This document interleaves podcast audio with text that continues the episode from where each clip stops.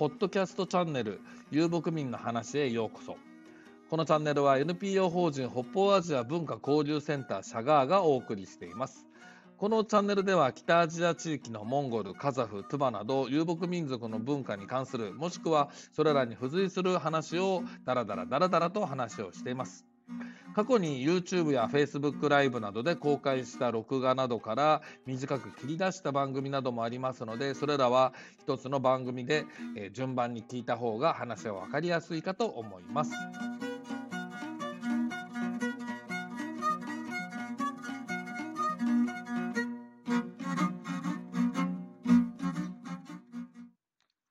さて、2023年3月10日に岡山県倉敷市にあります古民家カフェスエさんにて、岡山モンゴル文化交流センター代表の石村さんを聞き手に、えー、遊牧文化よろず話と題しまして、Facebook ライブをだいたい2時間ちょっとほど垂れ流しをしました。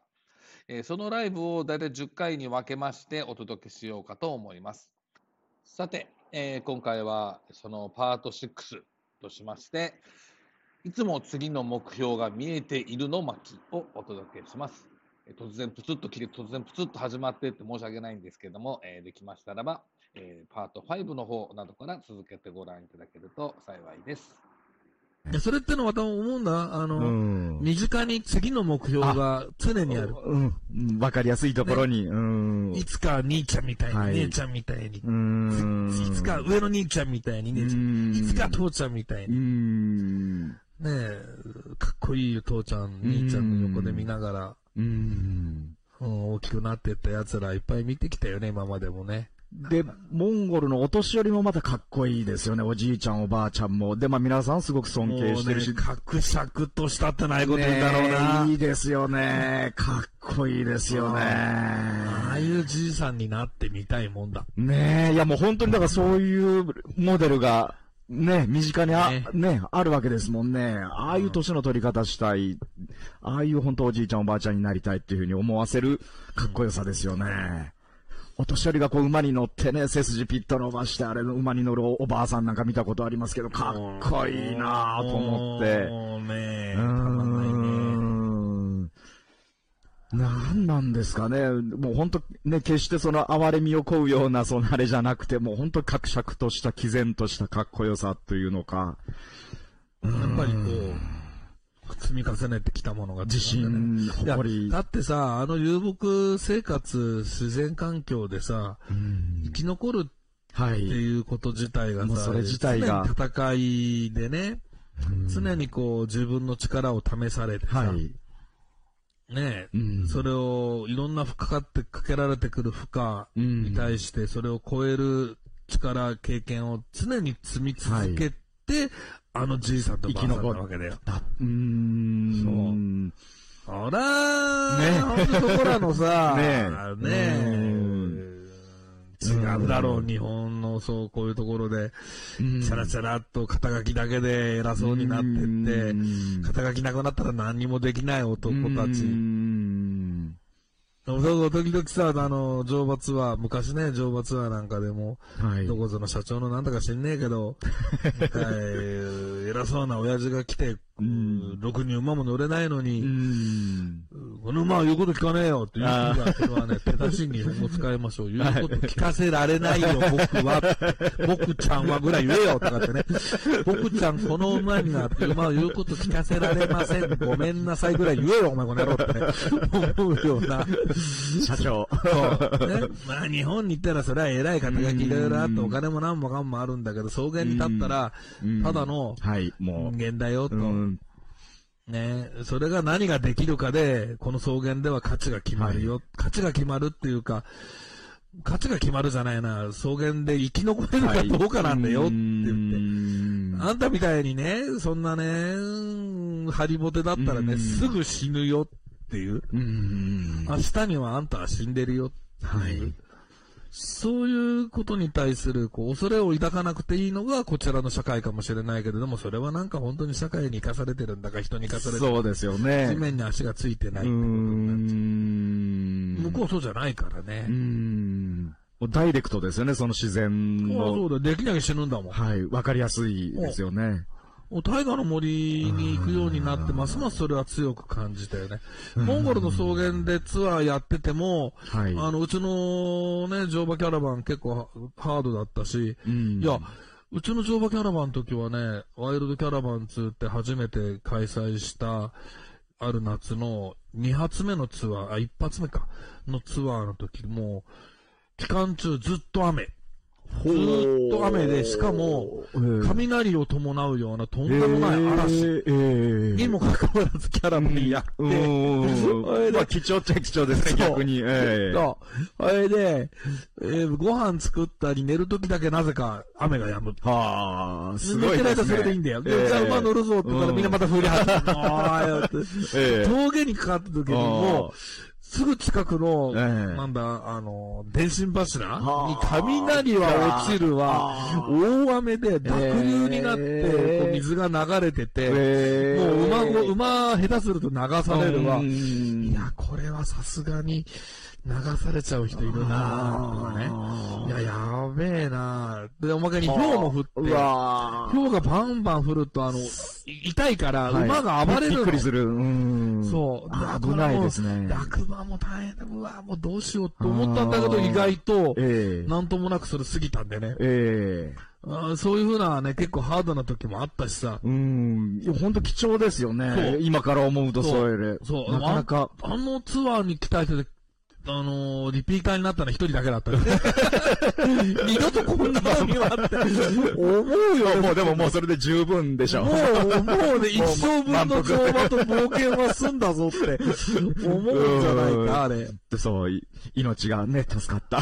そう。よく生き残ったなって。そうですよね。俺ツアーの、よく誰も落馬してなかったなって思ったもん。もう、車乗りながら、手綱水が前に持って引っ張ってつってね。まあ、あの、上降り、上に行くと危ないから、雷落ちるから、下降りてこいって下に行けってさ、もう、みんなこう、こうや、こちら側降りてくるのを、えー、まあ、俺こっち向いて、こっち向いてるもんだから、もう顔にもバンバンその人が、えー、いいねーとか言いながら、えー、叫んでてさ、馬に落雷、雷が落ちるなんてことはないんですか？逃げ。な、あるんじゃない？ねえ。あるでしょ怖いですね。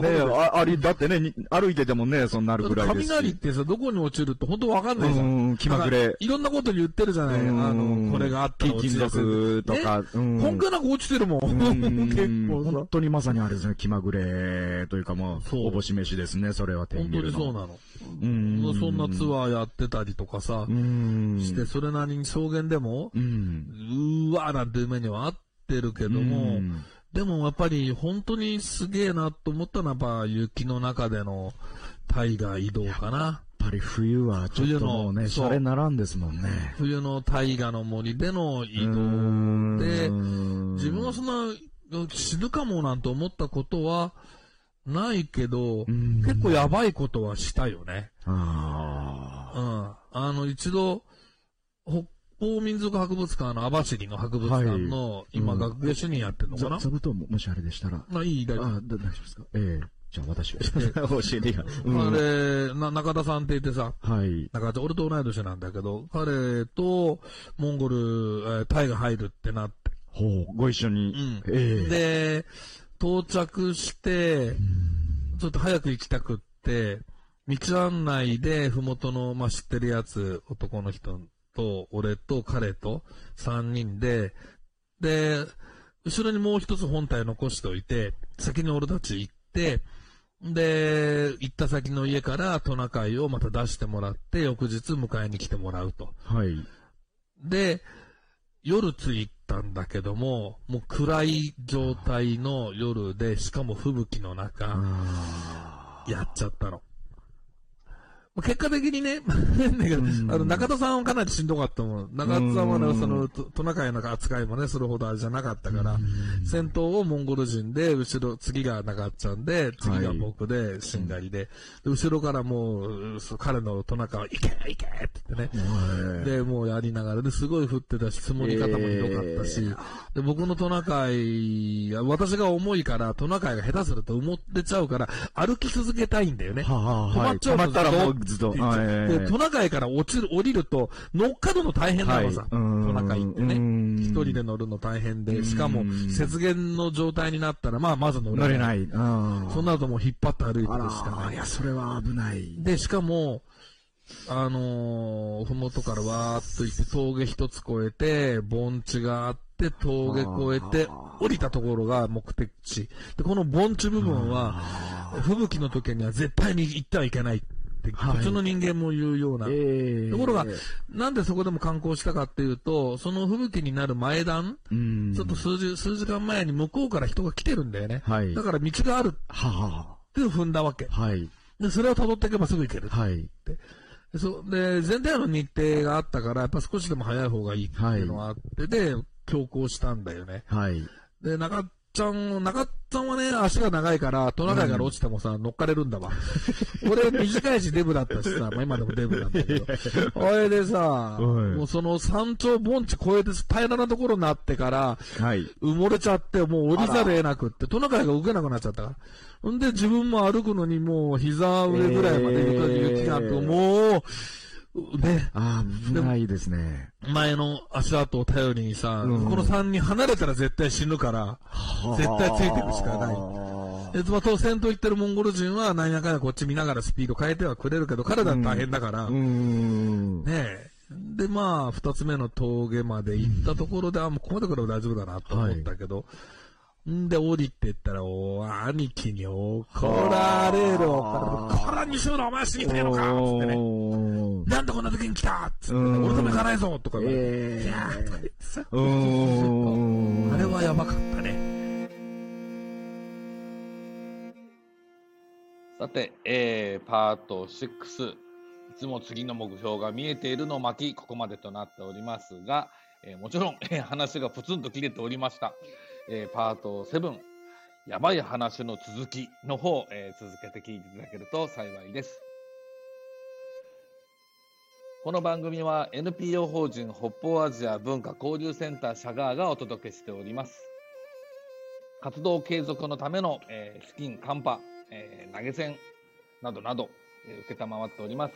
以下の URL からいただけますと、えー、大変ありがたいです。どうぞよろしくお願いします。では。